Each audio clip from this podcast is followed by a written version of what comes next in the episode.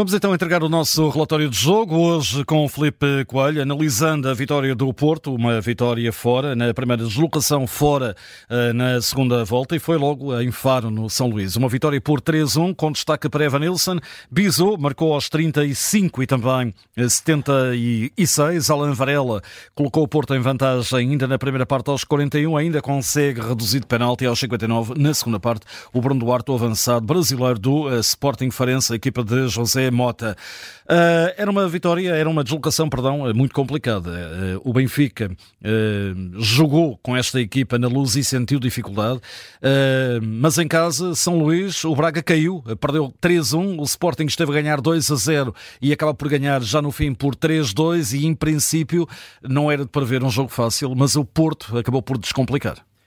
Exatamente, e se quiseres até puxar a fita para a primeira volta, o jogo do Dragão terminou com 2-1 com um gol de Marcano aos 90 mais 10, portanto essa partida também foi um triunfo muito apertado para hum, o Porto, que vencendo hoje no São Luís chega às quatro vitórias consecutivas, iguala o melhor registro da, hum, da temporada, que foi estabelecido em outubro, mas diria que em termos exibicionais esta é a melhor fase, claramente, da equipa de hum, Sérgio Conceição e creio que o jogo na Moreira frente ao Estoril para a Taça de Portugal foi um ponto de viragem na época do Porto. Para este jogo de Faro, Conceição fez regressar o Nico Gonzalez ao 11 por troca com uh, o Eustáquio, manteve a estrutura tática que veio desse tal um, jogo contra o Estoril, com o Nico e o Varela lado a lado, o Galeno e o Francisco Conceição nos flancos e o PP numa zona central próximo uh, do Evan Nilsson. Em relação ao Forense, o José Mota repetiu o 11 que tinha derrotado o Casa Pia por 3-1, arrumando a equipa num 4-2-3-1 hum, e o Forense buscou sobretudo focar-se no plano defensivo, uma equipa que veio uh, defender dentro do seu meio campo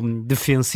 em 4-4-2, com o Mateus Oliveira e o Bruno Duarte sem pressionar os centrais do Porto. Quer o Pepe, quer o Fábio Cardoso tiveram alguma vontade para receber a bola e a intenção dessa primeira linha do Forense era condicionar a entrada da bola no Varela eh, e no Nico, no fundo bloquear eh, a entrada do Porto no, no bloco Farense, para depois disparar em contra-ataque pelo Elves Balde pela direita, um jogador extremamente veloz e também com contribuições do Bruno Duarte. E, eh, vale a verdade, o Forense foi conseguindo levar alguma água ao seu moinho, porque o Porto ficou com o jogo algo emperrado e houve um fator fundamental para hum, os Dragões irem melhorando. E aí temos que chamar o nome de Alan Varela, porque o argentino arrancou para uma exibição de, de grande nível, percebendo essa dificuldade da bola entrar, baixou ele no terreno, muitas vezes a receber à direita do Pepe, depois a conduzir um pouco a bola um, a ligar com o Francisco Conceição, a alargar o jogo um pouco mais na direção do, do Evan Nilsson e de facto uh, uh foi por Alan Varela que o Porto cresceu em, em termos ofensivos. Agora, o Forense de não tendo muita quantidade em termos de contra-ataques, foi uma equipa sempre extremamente perigosa. O Elvis Balde manda uma bola à trave e depois há, quiçá,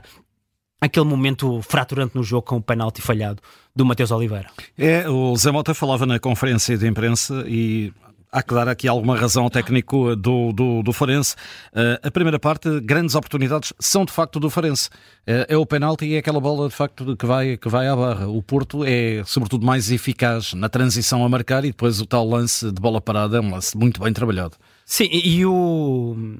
o Farense cometeu também alguns lapsos em termos de, de, construção. Houve algumas perdas de bola numa, no meio campo defensivo, do Ricardo Velho, do Gonçalo Silva, que acabou por expor aqui e ali uh, a equipa. Há outra grande oportunidade do Porto, que é um passo do Francisco Conceição para o Galeno, que depois, depois demora muito tempo a rematar e há um corte decisivo do, do Elvis Valdê, mas de facto já Mota tem razão nesse, nesse ponto. Ou seja, o Farense, não tendo muito volume ofensivo, sempre que lá foi, criou bastante hum, perigo. O Porto, depois consegue na reta final da primeira parte chegar um, ao, ao 1-0 e rapidamente ao 2-0, foi praticamente em 6 minutos e aí de facto uh, colocou-se em muito boa hum, situação para, para conseguir estes três pontos e nasce precisamente o, o 1-0 de uma perda de bola do Farense no seu uh, meio campo que permite um rápido uh, contra-ataque ao Porto com condução do Galeno e depois a finalização do Evan Nilsson que a par do Varela foi o grande jogador do Porto nesta noite. Segunda parte, o Porto entra forte outra vez a dominar, a criar oportunidades, a criar perigo para, para a baliza do, do Farense, mas curiosamente é o Farense que marca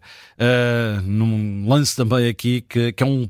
pormenor, aquela bola do Alan Varela, que há um passe de facto para dentro da grande área. A culpa é repartida entre o Fábio Cardoso e, Varela. Creio que sim, creio que Fábio Cardoso pode não ter hum, lido o lance da melhor forma, colocou ali o seu companheiro numa situação delicada, mas o Alan Varela, naquela situação, em vez de receber a bola para a frente e ficar desde logo orientado para, para jogar, deveria ter controlado um pouco mais o esférico, ficar ali um pouco mais dentro da sua zona de conforto. O Mateus Oliveira foi muito rápido na, naquela pressão e depois é o penalti clássico, ou seja, o Mateus chega primeiro, o Alan Varela quando vai meter a perna já não encontra a bola e só encontra a perna do, do adversário. Seja como for, esse golo do Farense é algo fortuito face àquilo que estávamos a ver na partida, porque o Porto na segunda parte poderia ter chegado ao 3-0 logo no arranque, quer com o Galeno, que acaba por ter uh, um falhanço clamoroso, quer também com um grande remate do Francisco Conceição para uma defesa espetacular do, do Ricardo Velho. A verdade é que o Forense, ainda que conseguindo reduzir,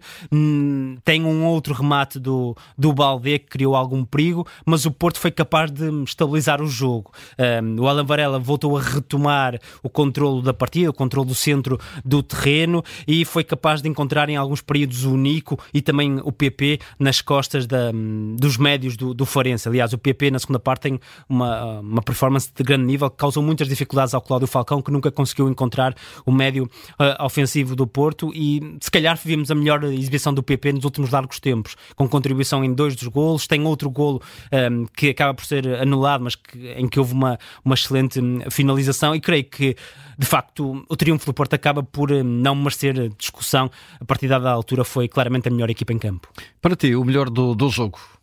O melhor do jogo acaba por ser hum, as exibições de Alan Varela e também de Devon Nilsson. Em relação ao médio argentino, foi preponderante para o Porto passar a atacar com outro critério. Foi um jogador eh, um, que se mostrou em várias zonas do terreno, inclusivamente, aproximando-se dos centrais para dar a primeira saída de bola e sempre com uh, bastante critério, e depois acompanhando uh, a jogada, indo receber um pouco mais à frente e tendo também essa valência da meia distância. Aliás, faz um, um belíssimo belíssimo golo, 2-0 que nasce de um canto curto do Porto e é outra um, opção que o Sérgio Conceição frisou, porque o Porto criou perigo através de lances de bola parada e, e o Alan Varela, de facto, com essa capacidade na meia distância, acabou por trazer frutos muito positivos para o Porto. Evan Nilsson foi o jogador-chave desta partida, está nos três golos do Porto, um, está na melhor fase, numa fase de tremenda confiança e é importantíssimo para Sérgio Conceição que o brasileiro tenha esta continuidade física, que não tenha estes dissabores em termos de lesões, porque um avançado completíssimo sai para jogar, mostra-se aos médios, cria vantagens coletivas e depois está sempre a jogar ali no, no limite de fora de jogo. Sabe muito bem os timings de desmarcação, seja à direita, seja à esquerda, e acaba por ter duas finalizações muito espontâneas e decisivas nesta vitória. E o pior? O pior do jogo? O pior acaba por, um, do ponto de vista de Forense, ser o penalti falhado pelo Mateus Oliveira aos 34 minutos, com o jogo um, 0 a 0. Creio que esse seria o fator adicional para o plano do José Mota ter ainda mais sucesso, porque se do ponto de vista ofensivo causou ali uh, algum ruído à manobra atacante do Porto, depois faltou essa hum, dose de, de eficácia e nada melhor do, do que um penalti para conseguir chegar um, a essa vantagem que não sucedeu houve alguma traição por parte do relevado, mas acaba por ser um momento marcante na partida. Está entregue o relatório de jogo com Felipe Coelho, fica também disponível através do podcast da Rádio Observador.